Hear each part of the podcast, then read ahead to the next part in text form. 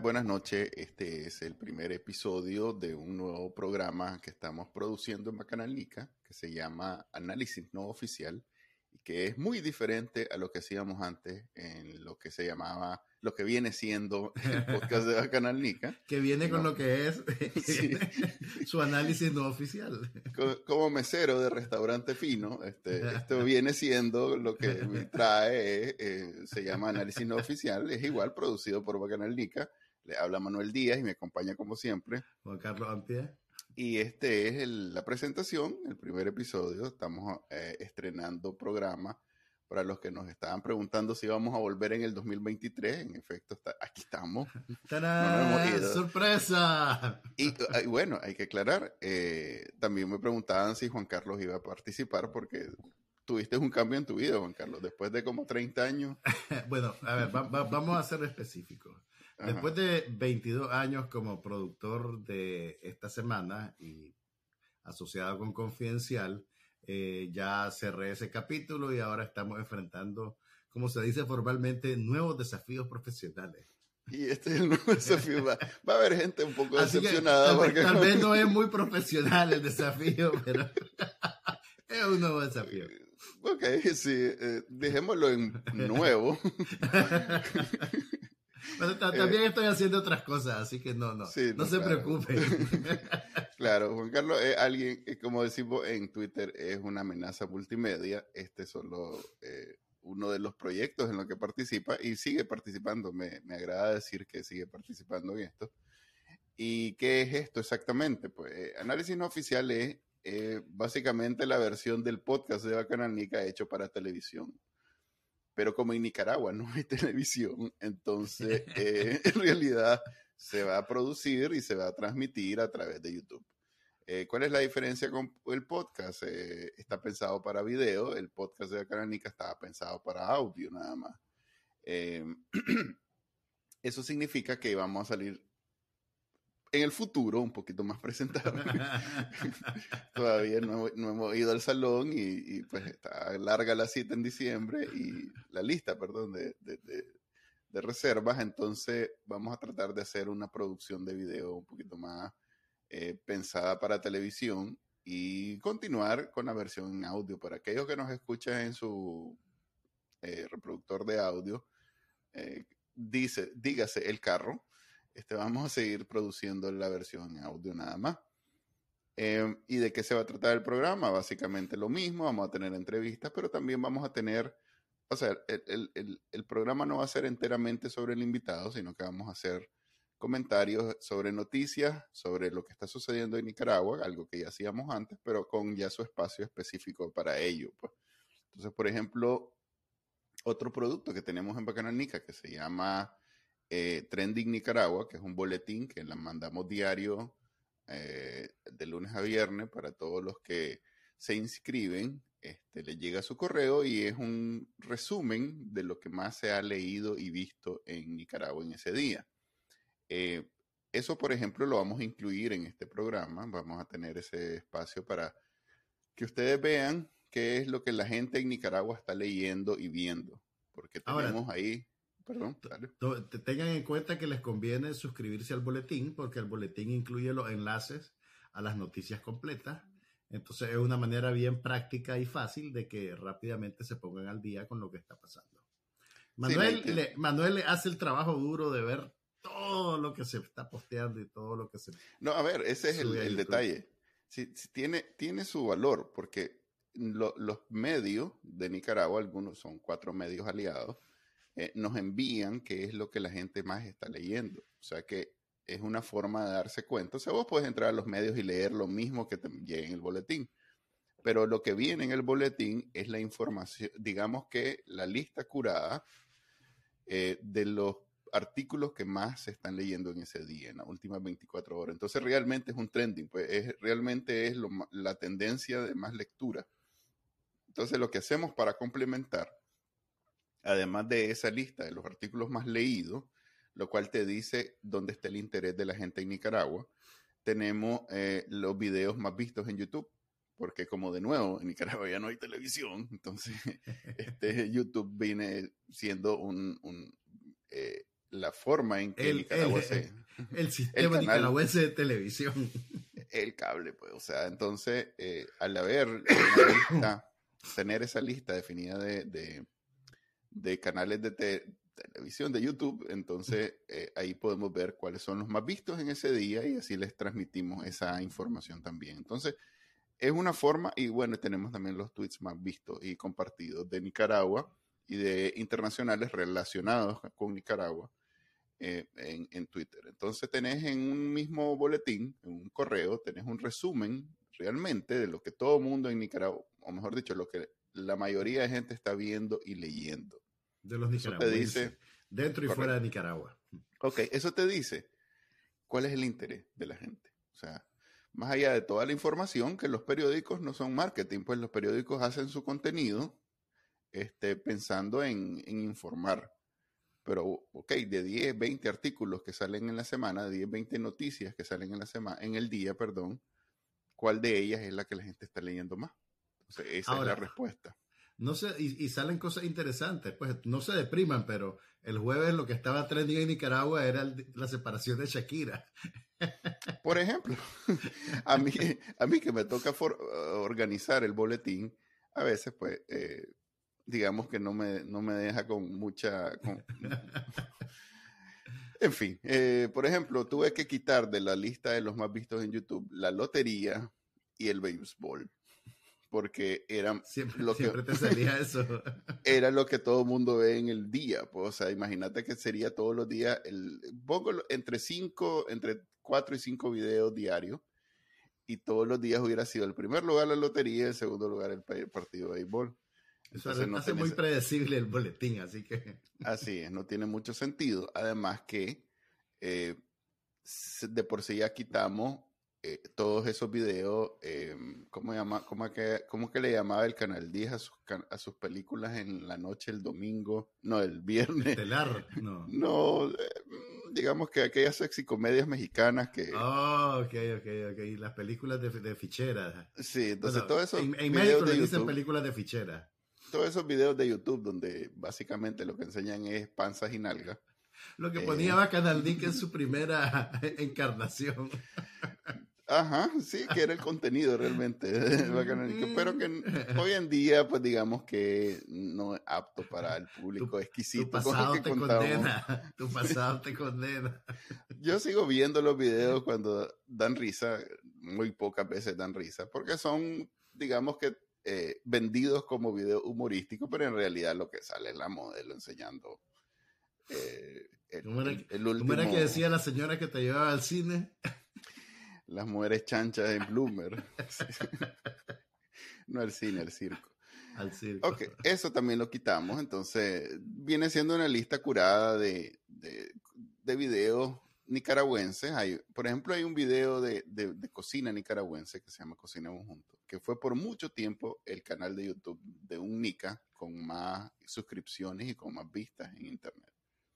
Eh, hoy en día ya no es él, pero digamos que sigue siendo un- una fuerza de reconocimiento en YouTube. Entonces, por ejemplo, él cuando publica videos buenos, este, ahí aparece en la lista, eh, porque hay gente que tiene público incluso fuera de Nicaragua, pues a pesar de ser solo nicaragüense y hacer comida solo nicaragüense. Él al vivir en Los Ángeles hay mucha comida que, hay muchas recetas y mucha información que se comparte entre eh, exiliados y como ahora en Nicaragua somos millones los que estamos fuera, literalmente, porque dice, si fueron un tercio de millón en el 2022, más el, Más digamos, tercio de millón, estamos, yo digo, bien llegamos al millón en Estados Unidos. Eh, digo yo, ok, eh, Perdón. empecemos entonces con el resumen este que les estaba hablando, que lo vamos a tener en el programa como una especie de Como resumen de noticias, una sección, eh, que lo pueden ver a- a- ahorita en este momento y volvemos entonces con el programa de televisión. y en él entrevista tenemos, principal. tenemos una entrevista con Astrid Montelegre, una abogada de, de reconocido este, desempeño jurídico en el área de migración, en- a quien entrevistamos para hablar sobre el parole hum- humanitario, que digamos que fue la noticia más importante de la semana en Nicaragua, por lo menos en un año, y bueno, en un momento donde Nicaragua solo piensa en migrar, todos los temas de migración son sin duda lo más, lo más llamativo. Eh, por cierto, el resumen viene con una información de migrantes bien trágica, pero es lo que la gente está leyendo. Vamos con eso. Pues. Trending Nicaragua. Hoy viernes 13 de enero del 2023, el asesinato de la ciudadana nicaragüense Angie Díaz monopoliza la atención de la opinión pública. En su cobertura, la prensa confirma que la joven fue decapitada por su esposo, el estadounidense Jared James Dicus, en la casa que compartían en Texas. 100% Noticias destaca que la joven de 21 años de edad representa el quinto caso de femicidio a una nicaragüense en el extranjero. Artículo 66 ofrece detalles sobre la conferencia de prensa brindada por la oficina del sheriff del condado de Waller, en Texas. En el plano político confidencial presenta un análisis sobre el juicio abierto contra el obispo de Matagalpa, Rolando Álvarez. El experto en derechos humanos Pablo Cuevas y el exrector de la Universidad Americana, Ernesto Medina, coinciden en que el proceso es nulo, pero el régimen ya condenó de facto al sacerdote. Suscríbanse ya a el newsletter Trending Nicaragua en el canal de YouTube de Bacanal Nica y no tienen que darle clic a la campanita. Ok, nuestra invitada del día de hoy es Astrid Montealegre, eh, una destacada abogada en temas de migración, trabaja con NARA, ya la habíamos tenido anteriormente en el podcast de Bacanal Nica. Ella es experta en temas migratorios y el día de hoy viene a aclarar nuestras dudas sobre la nueva ley en Estados Unidos, eh, llamémosle el paro, el parole humanitario. Creo que esa es la forma en que todo el mundo se está refiriendo a ella, incluyendo el mismo presidente Biden. Y bueno, gracias por estar con nosotros, Astrid, nuevamente. Bienvenida, Astrid. Muchísimas gracias y feliz año. Ah, igual, claro. Feliz año, aunque bueno, seguimos en la que estábamos desde hace el 2018. Este, yo siempre le digo a los años, 2018 parte, esta es parte 4. Parte 4. Eh, sí. Eh, casualmente el año pasado, 2022, es el año en que más nicaragüenses han salido del país, creo que en la historia. Más de 300 mil nicaragüenses se han ido. Y casi la mitad de eso se han ido a Estados Unidos. O sea que esta ley afecta a un montón de nicaragüenses. Eh, ¿Puedes contarnos básicamente de qué se trata en, algunos, en unos minutitos sobre, sobre este probado humanitario? Sí, Claro que sí, podemos hacer una, reseña, así como una introducción. Es una extensión de lo que ya teníamos para los venezolanos. De hecho, la aplicación es la misma en línea y la, la explicación en UCIS y todo es el mismo formulario, el que viene el patrocinador. Entonces, en ese sentido, no cambia nada. Ahora, ¿cuáles son esas especificidades? Especificaciones. Este parol inicia con el patrocinador. Tiene que ser el patrocinador quien tome el primer paso. Entonces, primero les voy a, explicar quién podría ser un patrocinador. La pregunta más frecuente que hemos visto desde que se publicó esta ley y en los días anteriores era si tenía que ser un familiar el patrocinador. Y no, la ley es clara que no tiene que ser un familiar, puede ser cualquier persona que esté legalmente en los Estados Unidos, inclusive una persona con asilo, una persona con ah, residencia temporal, un ciudadano americano, puede ser una persona natural o también puede ser una empresa una organización sin fines de lucro, una ONG, una iglesia, algo así también podría patrocinar. El patrocinador para poder ser aprobado va a tener que presentar documentos que comprueben de que es económicamente viable, que va a poder brindar patrocinio a esta persona dándole vivienda, uh, cubriendo sus gastos médicos en caso de que sea necesario. Y esto generalmente se comprueba con la declaración de impuestos de los años anteriores. Ahorita es interesante porque estamos terminando el año fiscal, iniciando uno nuevo y los nuevos impuestos federales no se presentan hasta después del 24 de este mes, tengo entendido. Entonces, pero eso no lo debería de tener. Pueden presentar su declaración de impuestos de los años anteriores y, ojo aquí, no es un estado de cuenta, sino una carta de tu institución financiera que refleje cuánto es el balance de averaje en tu cuenta y desde qué fecha tenés establecida esa cuenta. Eh, perdóname que te, que te interrumpa, pero cuando se habla de solvencia económica, ¿existe un número, alguna relación que uno puede establecer entre, entre ingreso y capacidad de, servirle de, de parola a una persona? Sí, directamente en la página de UCIS hay una tabla donde uno puede ir y ver de acuerdo a cuántos ah, dependientes hay en el hogar, cuánto es el ingreso que debería de tener el patrocinador. Y e, ese número es variable, entonces no hay un mm. número mágico que les podría decir, pero el porcentaje es que debería estar 125% arriba del nivel de la pobreza. Creo que la pobreza anda por los 20 mil por persona en un hogar, o sea que si en un hogar son cuatro, dos personas, eh, arriba de 40 mil y un poquito más al año de ganar, lo cual en Estados Unidos eh, estás en, en silencio, Astrid.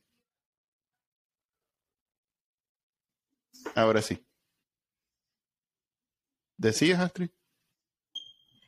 Sí, que, que ese nivel de, de, pobreza del 125% para algunas personas va a ser más difícil, pero para otras personas más, va a ser más fácil, basado simplemente en el costo de vida que varía de estado a estado. Por ejemplo, personas que viven en Nueva York o en California, donde el costo de vida es más alto, es más probable que puedan calificar. Para sí, eso iba, eso iba a decir que 40 mil en Miami digamos que con costo pagar la renta, pues, o sea que en principio debería ser un umbral bajo. Digamos que no cualquiera lo pasa, pero es un umbral bajo. Ahora bien, yo, al igual que muchos nicaragüenses, hemos estado apurados llenando ya el primer formulario de, de, de, este parole y me he encontrado pues, que son preguntas eh, nada difíciles, o sea, te preguntan en efecto cuánto, con cuánto dispones para mantener a quien sea que te quieres traer de Nicaragua y eh, no es como que tengo que hacer una gran contabilidad, simplemente decir, tengo tal cuenta, gano tanto al mes y entonces pongo esa cantidad y ellos eso es lo que reciben. Claro, no lo he terminado, uno puede hacerlo en varias sesiones. Eso es algo importante, pues que no es puedes empezar hoy y terminar dentro de una semana. Pues en, la medida que vas recogiendo la información, puedes ir avanzando.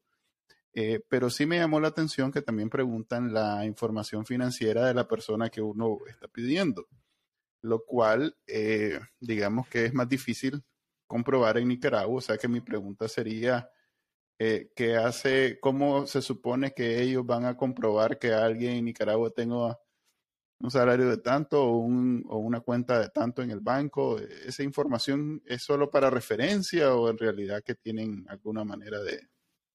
Pues es de manera de referencia porque no es un factor para el parol humanitario el ingreso de la persona. ellos pueden pedir mucha información, inclusive otras preguntas que hacen de seguridad y requisitos médicos adicionales que, que vamos a tocar, Ah, pero si requieren esa información, no sé cómo podrían hacer para convalidarla, pero ah, en todo caso el ingreso que se considera es el del patrocinador como un factor. Ok. Y una pregunta, si yo, digamos, quiero traer a una familia, y sigo hablando de mí porque, bueno, en este caso es un buen ejemplo, eh, digamos, eh, tengo a, alguien que tiene una esposa o un esposo y entonces si quiero ser el patrocinador de ambos y su hijo, eh, e, ese patrocinio, ¿tengo que hacer una por cada adulto o puedo hacer una solo por toda la familia, aunque no necesariamente el esposo sea, una, sea un dependiente? Porque ellos hacen la distinción entre si, cuántos dependientes tienen, en este caso solo es el niño pero si tiene esposo y, alguien que como normalmente hoy en día, pues que ambos trabajan, eh, ¿tengo que hacer uno por cada persona o puedo simplemente hacer uno por la familia? ¿Cómo funciona en ese caso? El formulario es uno por cada persona. aunque en el formulario hace la pregunta si es como derivado o aplicante principal que uno está patrocinando a esa persona. siempre va a haber un, un beneficiario principal. Si esa persona está casada, esa, la, la pareja de esa persona es un derivado del beneficiario, aunque no sea un dependiente aunque tenga su propio ingreso, aunque trabaje. Es un derivado del beneficiario principal. Los otros derivados serían los hijos e hijas menores de edad.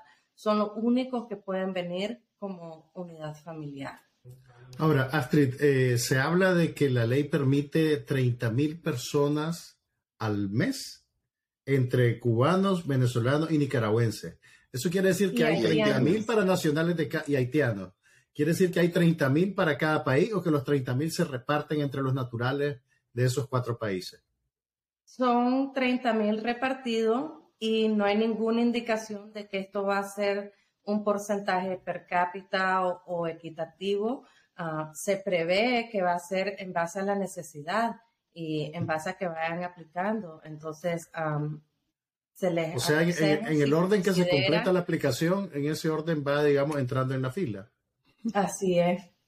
Hay que apurarse, porque Venezuela, Cuba y Haití tienen bastante gente, volumen de gente, pero, sí, pero, los haitianos tienen una gran desventaja y es que la aplicación a I-134 y la aplicación CBP-1 no están disponibles en criollo haitiano. Mm, mm. Hay un problema de idioma. Bueno, Nicas también tenemos el problema que hablamos. Ahora, una, pregunta pero está disponible en español que tal vez es demasiado técnico, pues, pero cuando se completan los 30 mil de un mes, ¿tenés que esperar a que empiece el mes nuevo o quedar, digamos, como en la cola y eso va avanzando? La persona no debería de esperar para aplicar en cuanto considere que puede calificar y tiene los requisitos para llenar el formulario I-134 y subir los documentos, lo puede hacer. Ya UCIS en su administración de todos los casos que reciba, va a determinar en qué momento los procesa. Mm. Si lo envía a mediados del mes o, finales del mes y aparece ese mes, ya los 30 mil parol ya se dieron, lo más probable es que va a tener que esperar hasta inicios del próximo mes y no va a tener una respuesta expedita como quienes aplican al inicio del mes o están, estarán entrando en la cola del mes anterior. ¿Y el sistema te avisa de alguna manera si, si eso sucede en tu caso? Bueno, ellos, eh, UCIS envía un correo electrónico en el cual te notifican cuando ya tu caso ha sido aceptado. Entiendo que al presentar tu solicitud te envían un recibido y luego te envían una confirmación que tu caso ha sido aprobado para que el beneficiario pueda proceder al segundo paso en la CBP en la aplicación de CBP One. Ok, y entonces si yo lleno, digamos, ahorita, eh, no tengo que llenar dentro de dos meses si no lo aprueban. O sea, no tengo que estar todos los meses probando para estar dentro de los 30 mil. no, cuando, cuando lo presentes te van a dar un, número de recibido y en base a ese número de recibido puedes estar revisando en línea posiblemente o llamando a un número telefónico para ver el estatus de tu caso que ya presentaste. No es como ticket de, de, Taylor Swift, pues que uno tiene que estar en el momento tratando de agarrar el, botón. Sí. Ok, eh, esto es un reflejo básicamente de la situación de, de, de, las fronteras en Estados Unidos. La discusión aquí en Estados Unidos gira en torno a que, no sé si es hiperbólico, pero ellos dicen que esta es la ola de migrantes más grande que ha habido en la historia de la humanidad. Eh, no tengo manera de comprobarlo, pero digamos que sí es un tema. O sea, esto es la respuesta a una situación que se ha salido de las manos, incluso para, dentro de los parámetros normales que, recibe Estados Unidos en términos de migrantes. Eh, los nicaragüenses también rompimos récord el año pasado, como decía, casi un tercio millón de, nicaragüenses salieron y más de la mitad vienen de directo a Estados Unidos. He estado escuchando sobre eh, todos esos nicaragüenses que venían en la tubería, digamos, de los coyotes hacia Estados Unidos y que están más o menos en un limbo porque no saben qué hacer si se quedan en México esperando, porque la, la otra cara de la moneda es que con este parole humanitario van a, digamos que, detener toda la entrada irregular que estaba sucediendo en las fronteras, ¿verdad? Eso es lo que dice el gobierno. Entonces, esos nicas que estaban planeando hacer eso precisamente, no es tan claro si deberían de hacerlo, igual como eran sus planes, porque entiendo que uno de los requisitos de participar en este programa es no haber pasado por eso. O sea, no haber intentado entrar irregularmente a Estados Unidos en los últimos cinco años, una cosa así, dos años, algo así. Entonces, ¿cuál es la recomendación para ese NICA que ya, no sé, había pagado el coyote o que estaba dentro de la tubería del coyote o que está en México? ¿Qué, qué les podemos decir a ellos? Bueno, la persona que está en México, que su plan era entrar a los Estados Unidos indocumentado, se pueden dividir en dos categorías. La primera es la persona que estaba huyendo de algún tipo de persecución y requiere protección de asilo. Esa persona aún va a poder presentar su caso, pero la única diferencia es que en vez de ser procesado en un centro de detención o por un puerto fronterizo al momento que cruzan indocumentado, van a tener que hacer una cita previa por medio de la aplicación y presentarse en uno de los puntos fronterizos para que les hagan su entrevista de miedo creíble. El resto del proceso sigue igual para que solicitan asilo. Ah, ¿Cuál es, la desventaja? Van a tener que esperar en México, pero la, el argumento de la administración y lo que ellos publican en la ley y explican del por qué este parol humanitario es porque esto permite una manera ordenada para que estas personas puedan planificar su viaje y en su presupuesto, si es posible, saber cuánto tiempo van a tener que esperar en México durante su proceso, ya cuando miremos cómo surja la administración de esto en, en su efecto. Y y no tengan que ponerse en las manos de coyote y arriesgar su vida y cruzar ríos y cruzar fronteras indocumentados. Ese es el argumento para quienes piden asilo. Ahora, quienes estaban pensando cruzar la frontera indocumentados y no son perseguidos políticos o no están sufriendo ningún tipo de persecución. no lo pueden probar. No hubiesen calificado para asilo de todos modos. Entonces, esas personas también deberían de esperar, porque la única manera legal que tienen por el momento para ingresar al país es este parol humanitario. Si no, estarían enfrentando una deportación expedita o una deportación eventual al final de su proceso porque no estarían pidiendo asilo o calificando para asilo.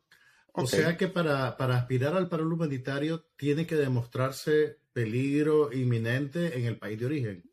No. No. Eso es para el asilo.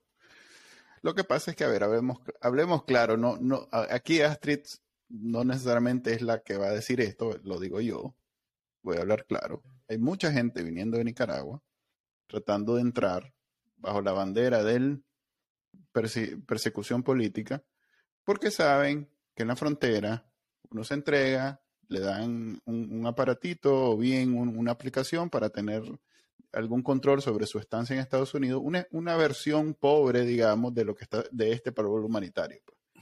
Les, les, permitían, si tenían un patrocinador, estar en Estados Unidos por el tiempo que durara el procesamiento de su caso. Pero era gente que ya sabía que no tenía manera de probar el asilo, que no se los iban a dar, pero que en ese tiempo se estaba en Estados Unidos y buscaban la manera de, pues, respirar porque Nicaragua no solo es la persecución política, sino pues el resultado de la persecución política con la economía pique.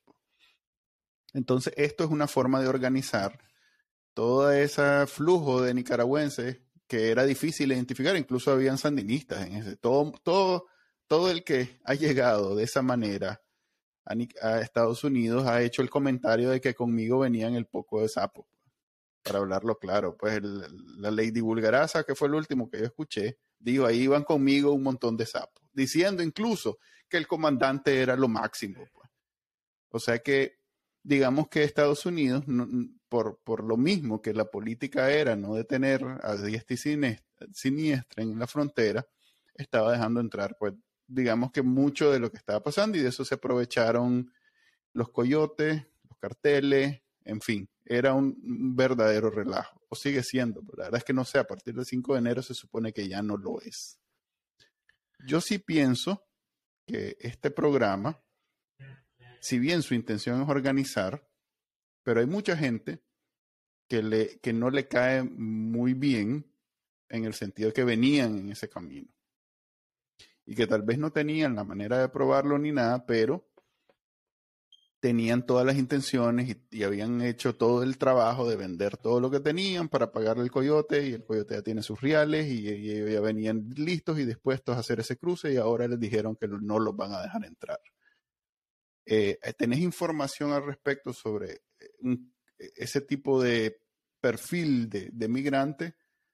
Eh, en realidad que la frontera ahorita está completamente cerrada o es igual a como había sido hace, no sé, una semana eh, y simplemente este, está en proceso de cerrarse. ¿Qué sabes al respecto? justamente hay, hay muchos grupos de inmigrantes que han salido en contra de la ley precisamente por eso, porque dejan muchas personas varadas en la frontera y esperando entrar por un tiempo indefinido. Pero creo que aquí vale la pena señalar lo siguiente. estas personas, su plan era entrar indocumentado. La frontera en los Estados Unidos nunca han estado abiertas. ¿verdad? Existe el título 8 que dice que cualquier persona tiene que tener un permiso para entrar a los Estados Unidos y aparte de eso ser admisible, o sea, no haber cometido ningún tipo específico de crimen, ya sea en los Estados Unidos o a nivel internacional. Ah, también incluye personas que han sido deportadas previamente. Entonces, la idea de que las fronteras están estaban abiertas y ahora están cerradas es un concepto completamente erróneo. Eh, las, las, fronteras nunca han estado abiertas, más bien han estado cerradas desde la pandemia del COVID, que está el título 42 en pie. Y bajo el título 42, cualquier nacionalidad puede ser excluida de manera expedita sin ni siquiera procesarla. Entonces, en ese sentido, la ley tampoco ha cambiado. Cualquier oficial de inmigración puede tomar el caso de un nicaragüense y deportarlos de manera expedita. La Corte Suprema decidió eso hace varias semanas aquí en los Estados Unidos. Entonces, esto lo que viene es codificando, administrando la ley que ya existe, que las personas no están siguiendo. A propósito de, tu mención del COVID, Astrid, ¿hay alguna eh, regulación relativa al estado de salud de las personas dentro de la aplicación al parol? ¿Hay que cumplir con algunos requisitos? ¿Hay que tener alguna vacuna específica? ¿Qué, ¿qué pasa en eso? tráiganse su cartita de vacunación. Yo estoy ahorita en una situación en donde me voy a poner 200 vacunas por estar aplicando a lo que sea en migración. Exagerado. No son, como 10. Yo le tomé hoy foto y hasta que me dolió el brazo. Además que no son gratis. Una vez que sos adulto en Estados Unidos, todas las vacunas cuestan. Entonces, sacando cuentas, son como mil dólares en vacunas. Y se supone que la, todas esas ya me las pusieron desde chiquito. Pero va a quedar inmune a todo, mae. A todo lo que ya soy inmune, porque ya me las pusieron. O sea, todo el mundo tiene la del tétano, la de esto, la de la rubiola, todo el mundo la tiene. Lo, lo tenés que probar. Y la cartilla esa de vacunación en Nicaragua es la prueba. así que traigan. Ustedes que, ustedes que no apreciaban la cartilla, vean qué importante que Así es, tienen que tener con el parol, ¿qué pasa con, con eso?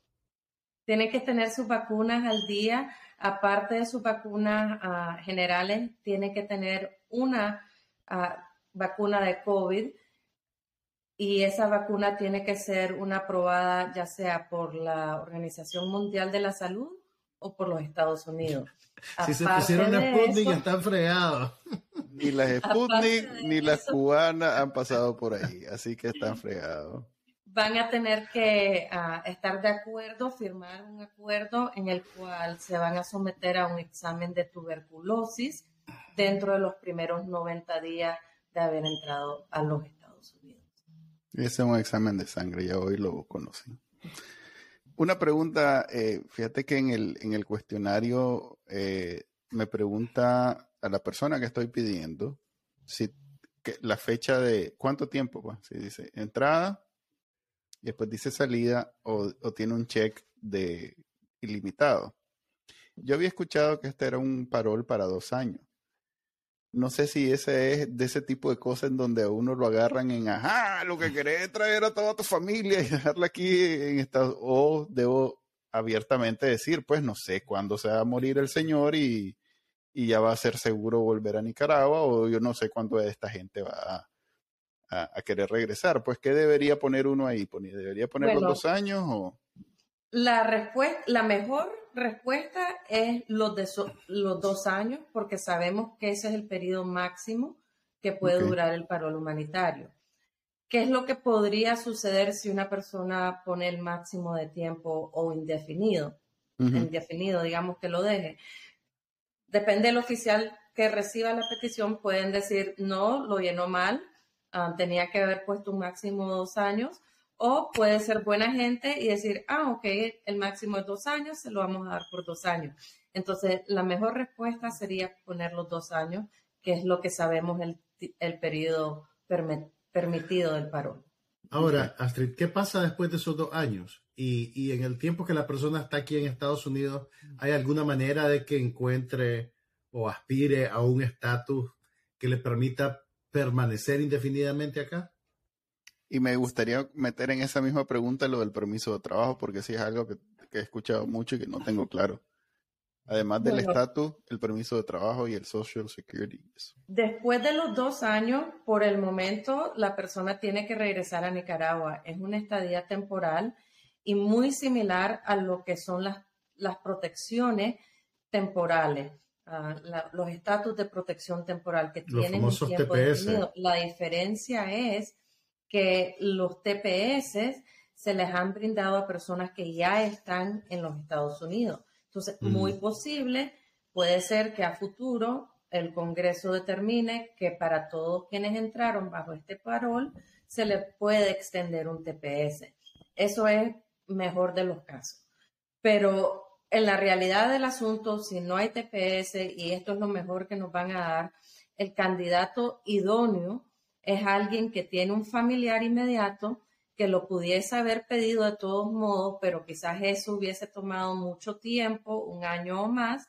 Ahora se van a venir más rápido a este parol y apenas estén aquí estarán presentando una petición para ajustar su estatus, de tal manera que a los dos años de vencer el estatus del parol humanitario ya van a haber adquirido su nuevo estatus. Eso puede ser una visa familiar, como acabo de mencionar, o una visa de trabajo, inclusive quizás ah, puede tener un empleador que lo va a patrocinar y la visa de trabajo le va a durar cinco años. ¿Verdad? Una posibilidad. Una beca también, una visa de estudiante. Hay muchas opciones. Ok, bueno, creo que me queda claro. No sé, Juan Carlos, ¿tenés más preguntas? Era... bueno, de, alguna manera me, aclaraste una duda que yo tenía y era que si la gente, me imagino que los menores de edad que entran aquí con un parol legalmente tienen que entrar en una escuela y, pueden entrar en las escuelas públicas del Estado. Hay, una pregunta, hay una pregunta en el formulario que dice, ¿vos estás claro que este, que este niño va a ir a la escuela y cómo vas a hacer para matricularlo y todo lo demás? O sea que sí está previsto. Lo del permiso de trabajo es lo que todavía tengo la duda.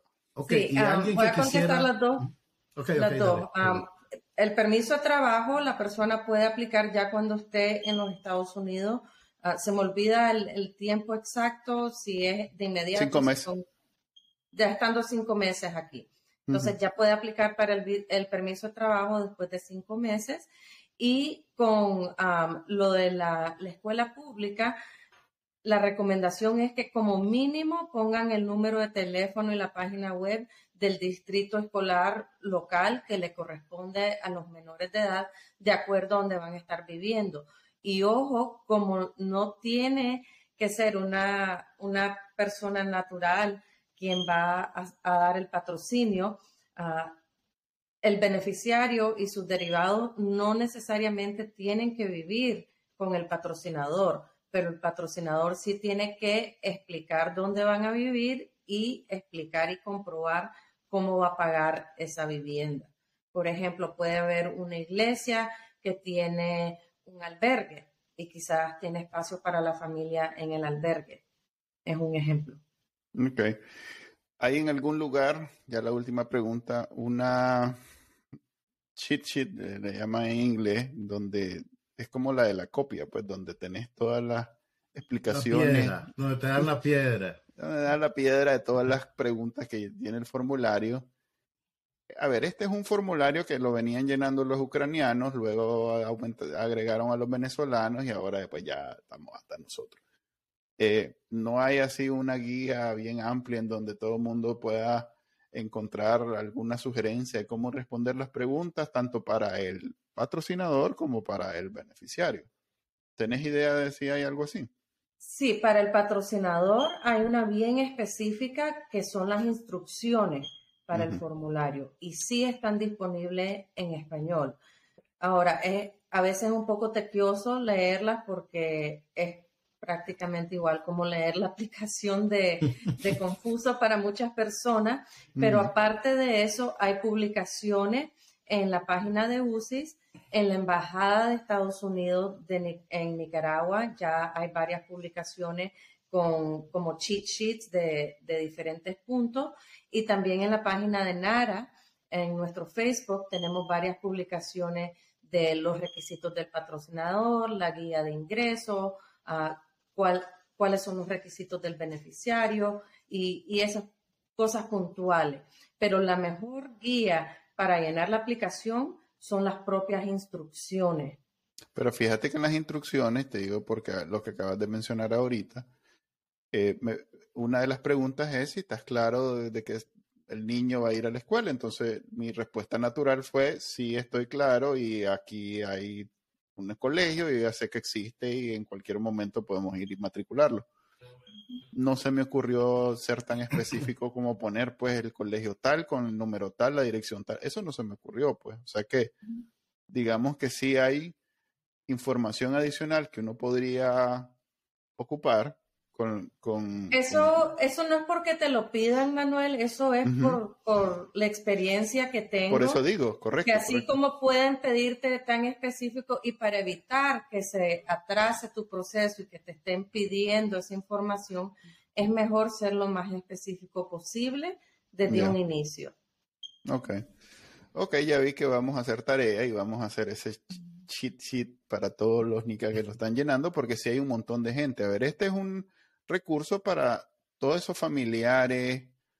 ¿Quién es el la persona ideal que recibe este beneficio? Alguien que no, no tiene visa, básicamente, pero que tiene pasaporte y tiene, bueno, si pueden pagar un, un, coyote, la verdad que cualquiera puede pagar un pasaje, porque es como un, un 10% de lo que vale el coyote, incluso aunque sea lo más caro posible, que son mil dólares por venir a Nicaragua en avión, el coyote vale cinco veces eso, pues. O sea que...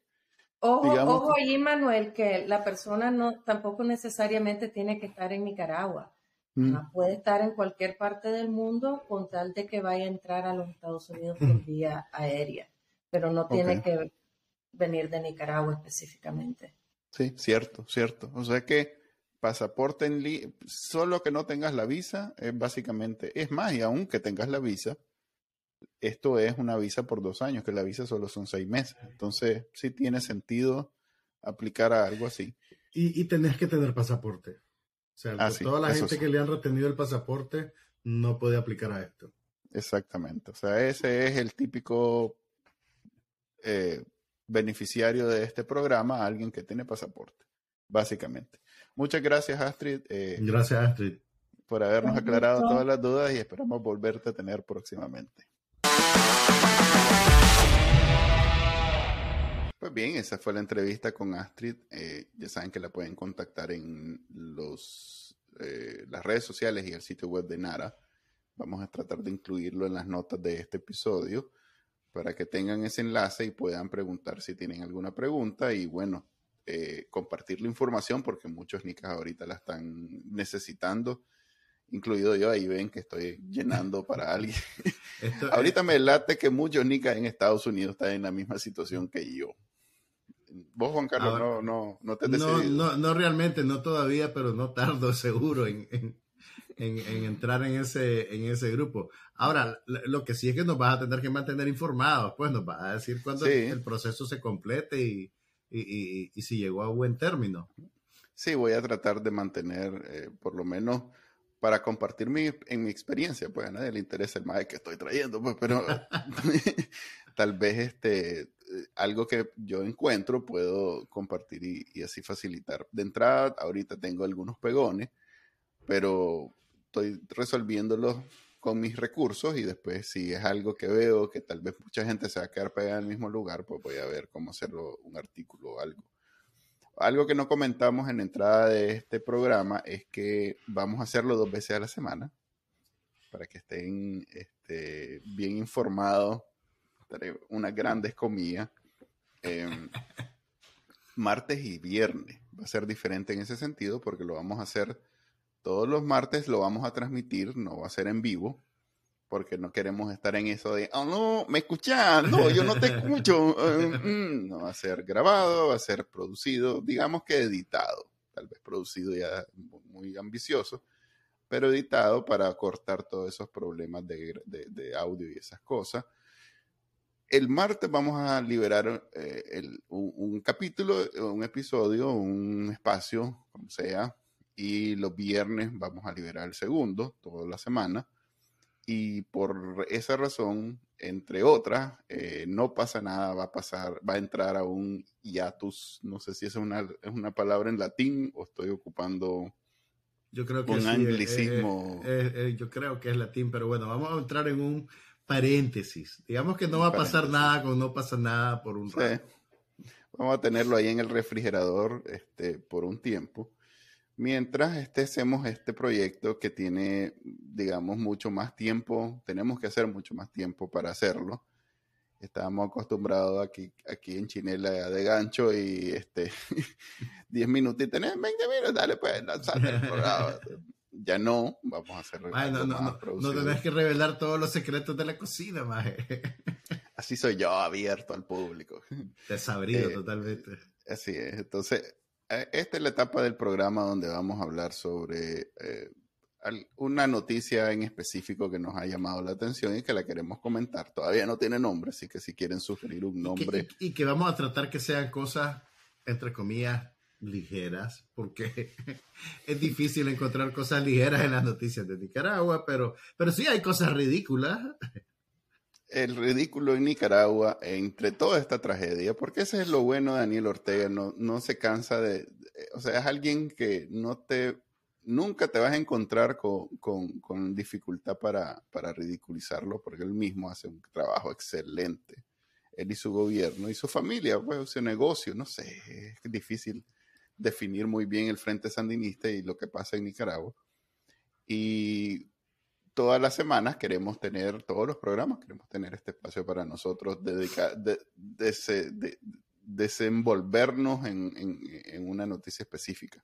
Y bueno, esta semana, lo que más nos llamó la atención a los dos fue la inauguración del nuevo periodo legislativo de la Asamblea Nacional. Esto que debería de ser un evento solemne, ¿verdad? Y que en los países serios, cuando sucede este acto, pues ya digamos que hay un avance de las leyes que vienen, ya la gente está especulando, a se va a discutir el presupuesto, se va a hacer. Pero en Nicaragua es simplemente otra oportunidad para que Daniel Ortega salga a recordarnos a William Walker, ¿verdad? Pero en esta ocasión, además de recordarnos a William Walker, nos eh, introdujo, digamos, a un personaje que hasta hace poco tiempo se manejaba más o menos en la sombra. Veamos el clip de lo que dijo Daniel Ortega. Aquí tenemos un compañero que no lo dejamos dormir. Mm.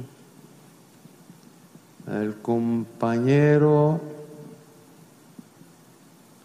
Luis, Luis Cañas, no lo dejamos dormir. Ahora tiene que estar pendiente del tráfico por terrestre, del tráfico aéreo. ¿eh?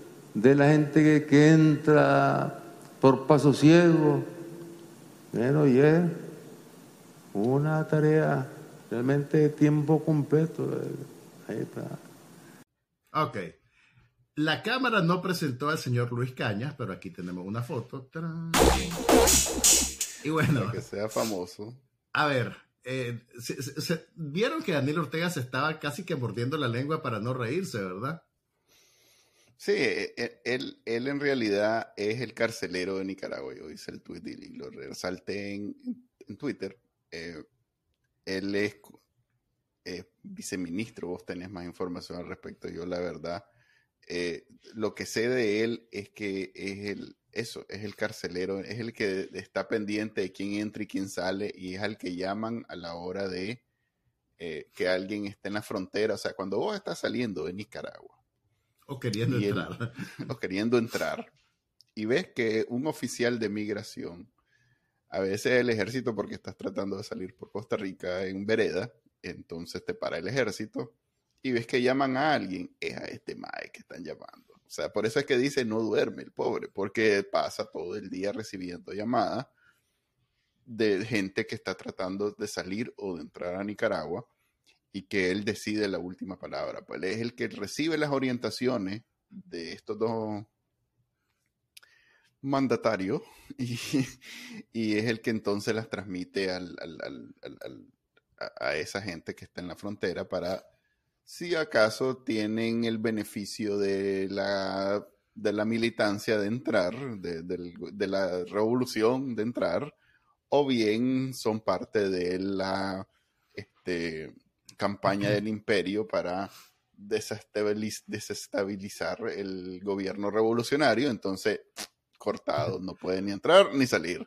Ahora, eso es un crimen de lesa humanidad, porque vos no le podés negar la entrada en su país a ningún connacional, ni tampoco quitarle el pasaporte arbitrariamente. Entonces, eso no tiene nada divertido. Y lo que Daniel Ortega está haciendo ahí es básicamente incriminar a Luis Caña en su ola de crímenes. Pero lo más divertido que está pasando ahí, lo segundo más divertido, es que Luis Caña es el encargado de quitarle el pasaporte a todos los funcionarios que ustedes ven ahí que se están riendo. Esa risa no es que se están riendo de nosotros, se están riendo nerviosamente porque saben que ese maje es el que tiene el pasaporte de ellos en una gaveta.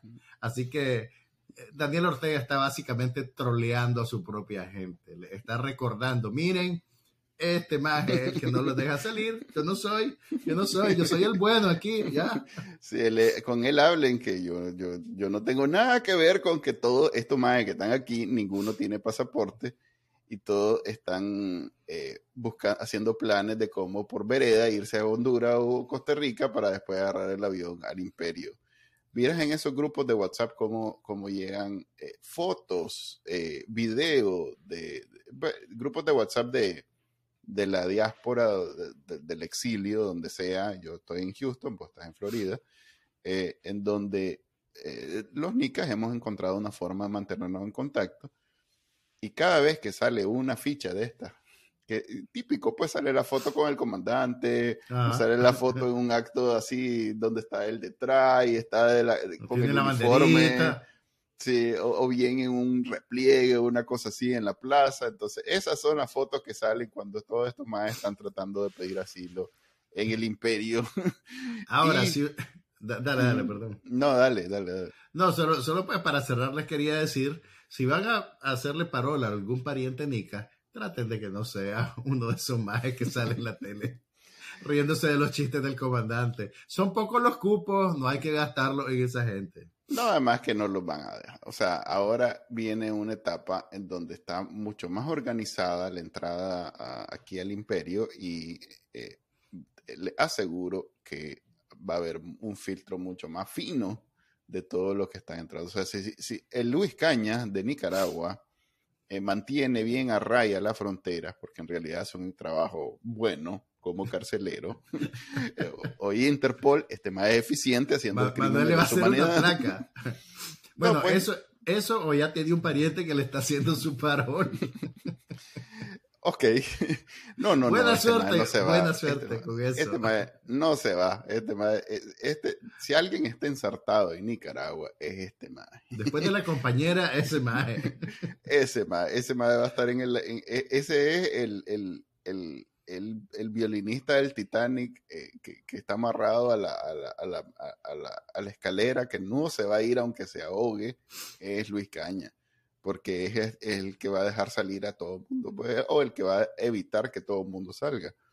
Entonces, yo lo que veo es que entre toda la gente que, que debe estar haciendo planes esto de salir y entrar, eh, un día de esto, el- este pobre hombre eh, va a salir como narcotraficante un, eh, esposado porque es un crimen serio el que está haciendo, pues no es de los que está arribita en el crimen de lesa humanidad.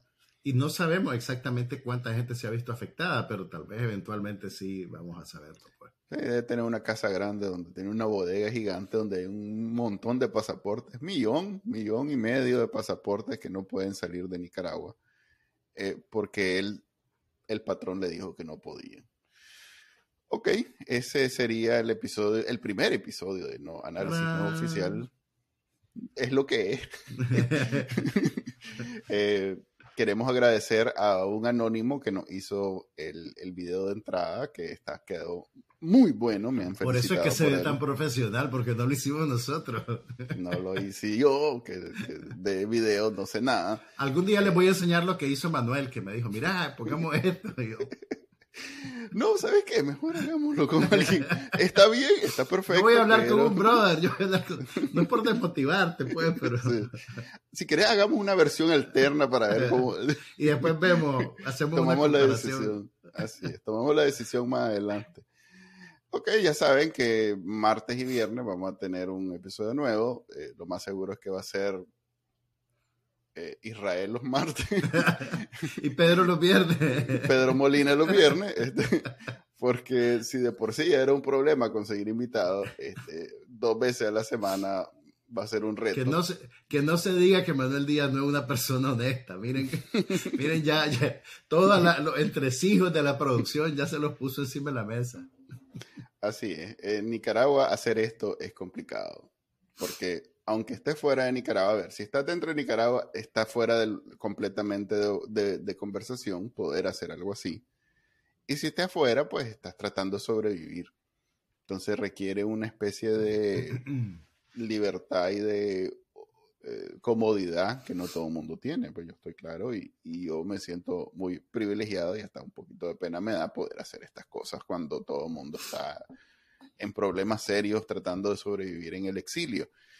Em, así que vamos a hacer el esfuerzo por mantenerlos informados, pero a la vez entretenidos en estos dos programas a la semana.